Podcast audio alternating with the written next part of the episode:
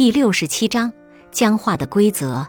僵化的规则是指我们拥有的关于事情应该是怎样的顽固信念。规则往往基于我们自身的价值观，所以难以证明它们是正确或错误的。但是，我们可以检查某个规则是否有益。关于事情应该是怎样的规则和期望，常常会引发焦虑。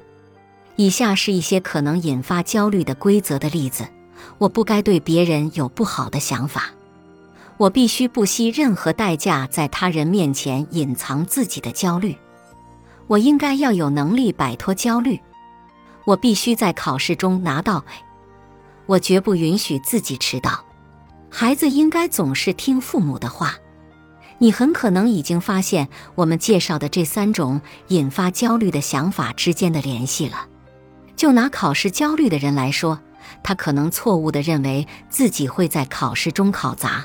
如果没有拿到 A 的话，太可怕了，而且不能考砸总是至关重要的。现在让我们继续了解其他焦虑思维。本集播放完毕，感谢您的收听。